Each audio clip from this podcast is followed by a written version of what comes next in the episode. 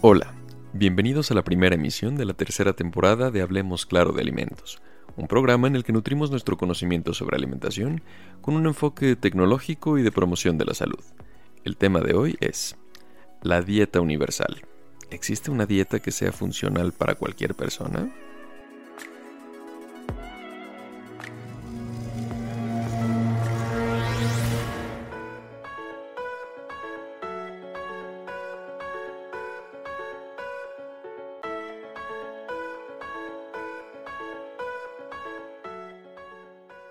Consideremos algo que hemos expuesto varias veces en nuestras temporadas previas. No existen alimentos buenos ni alimentos malos, solo dietas correctas o incorrectas, así como la importancia de que cada persona tiene circunstancias distintas que determinan si un alimento es benéfico o perjudicial para su organismo. Partiendo desde ahí, podemos tomar como referencia la propuesta de la comisión Eat Lancet, esta comisión reunió a 37 científicos líderes de 16 países en diversas disciplinas, incluidas la salud humana, la agricultura, las ciencias políticas y la sostenibilidad ambiental. Todo esto para desarrollar objetivos científicos mundiales para dietas saludables y una producción sostenible de alimentos. La comisión se centra en dos parámetros del sistema alimentario mundial, el consumo final, dietas saludables, y la producción, producción sostenible de alimentos. En enero de 2019, la comisión Eat Lancet describió una dieta de referencia universal y saludable para realinear los sistemas alimentarios mundiales, mejorar la sostenibilidad ambiental y nutrir para la salud humana. La dieta de referencia se basa en la mejor evidencia disponible para dietas saludables y producción sostenible de alimentos, y permite que el sistema alimentario mundial opere dentro de límites seguros para ayudar a alcanzar los objetivos de desarrollo sostenible de la Organización de las Naciones Unidas. La comisión propuso que una dieta saludable no solo debe promover la ausencia de enfermedades, sino también optimizar el bienestar físico, mental y social. Dentro de este bienestar se encuentra la función cognitiva óptima, definida en términos generales como la capacidad de aprender, recordar y desplegar la atención, esencial para el funcionamiento en la vida diaria. En condiciones típicas, alrededor de los 30 años comienza un lento proceso de deterioro neural que afecta la función cognitiva. La creación de la dieta de referencia se basó en la evidencia disponible relacionada con las enfermedades no transmisibles, centrándose principalmente en la salud cardiológica y metabólica, el riesgo de cáncer y la mortalidad. Uno de los principales desafíos al establecer estrategias dietéticas para mejorar la salud es que los requisitos nutricionales y el efecto de los cambios de dieta en la función cognitiva pueden variar a lo largo de las diferentes etapas de la vida. Esta dieta se basa principalmente en plantas y consiste en granos integrales, frutas, verduras, nueces, legumbres, aceites insaturados, cantidades bajas a moderadas de mariscos y aves y poca o ninguna carne roja, carne procesada, azúcar agregada, granos refinados y verduras con almidón. Para la mayoría de las personas, esta recomendación requiere un cambio sustancial en su dieta y se reconoce la necesidad de implementar estos cambios de manera diferente según la región, por lo que se ideó una dieta que se puede adoptar en diferentes culturas para apoyar la sostenibilidad y producir un cambio global en la producción y reducir el desperdicio de alimentos, además de incrementar los beneficios a la salud humana. La base de evidencia es escasa. Se realizan pocos estudios sobre grupos de alimentos específicos. La evidencia relacionada con los efectos de las legumbres, el pescado y la carne en la función cognitiva se restringe principalmente a subcomponentes específicos, es decir, componentes dentro de ese grupo de alimentos. En cuanto a las legumbres, por ejemplo, la mayor parte de la literatura investiga los productos a base de soya, pero no otras legumbres como las lentejas o los garbanzos. De manera similar, la investigación sobre los efectos de la carne en la función cognitiva se restringe en gran medida a la carne roja y no evalúa la de las aves de corral. No hay estudios de los efectos de los mariscos, como los mejillones y las almejas,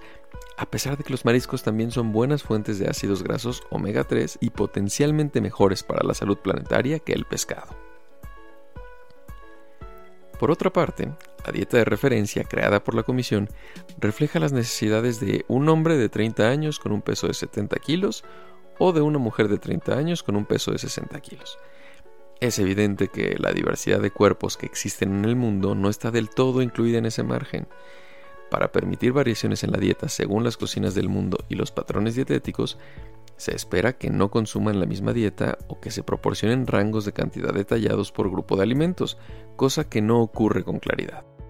Los requisitos nutricionales para una función cognitiva óptima podrían ser diferentes para niños y adolescentes en comparación con adultos y adultos mayores. Por ejemplo, la evidencia actual sugiere que el consumo de carne no está asociado con la función cognitiva en niños y adolescentes, pero que un alto consumo de carne en la edad adulta y en la vejez podría ser perjudicial.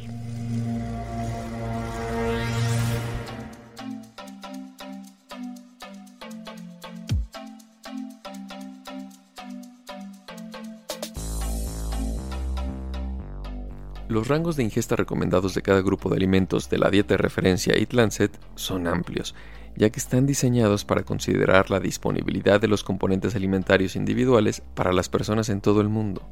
Sin embargo, estos amplios rangos permiten grandes variaciones en la dieta, lo que podría no ser beneficioso para la función cognitiva o la salud del cerebro, y podría, contrario a lo que se pretende, ser perjudicial. Investigar todas las aristas de la ingesta de alimentos es un inmenso desafío,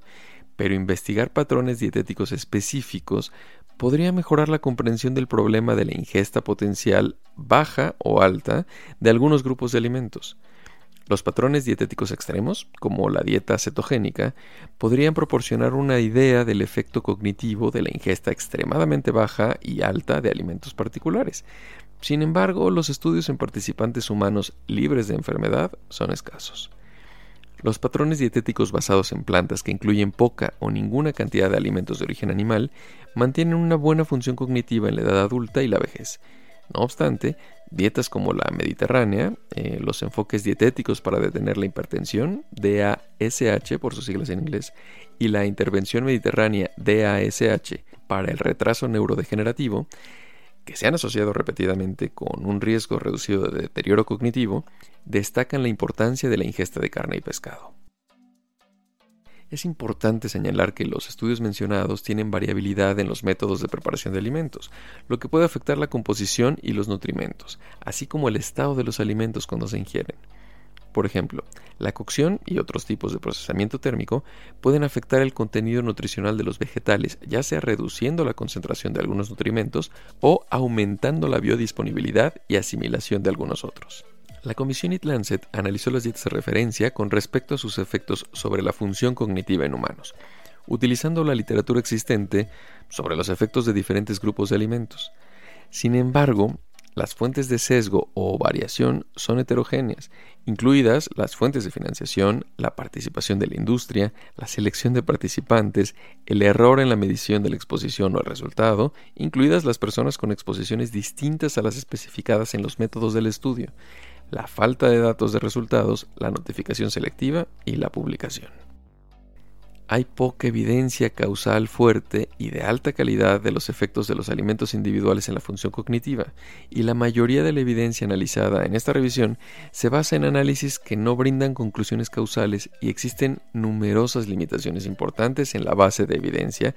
que hacen que las conclusiones sean prematuras sobre esta dieta y sus efectos en la salud mediante la evaluación de si el consumo de las cantidades de referencia de cada grupo de alimentos podría apoyar la función cognitiva óptima a lo largo del curso de la vida.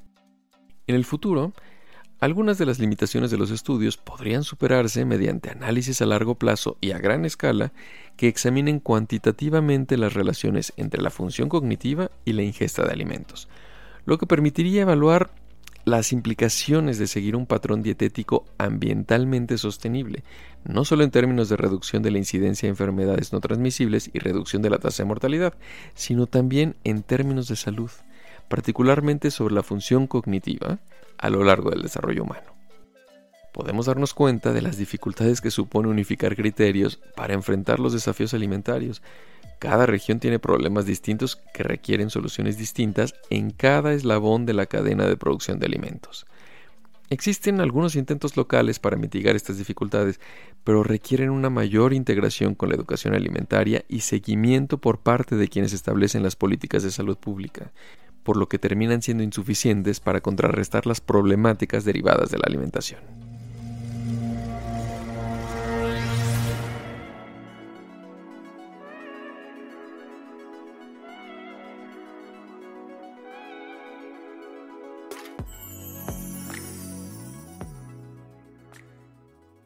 Gracias por escucharnos. Esto fue Hablemos Claro de Alimentos. Escuchen nuestra próxima emisión el mes entrante. Los esperamos.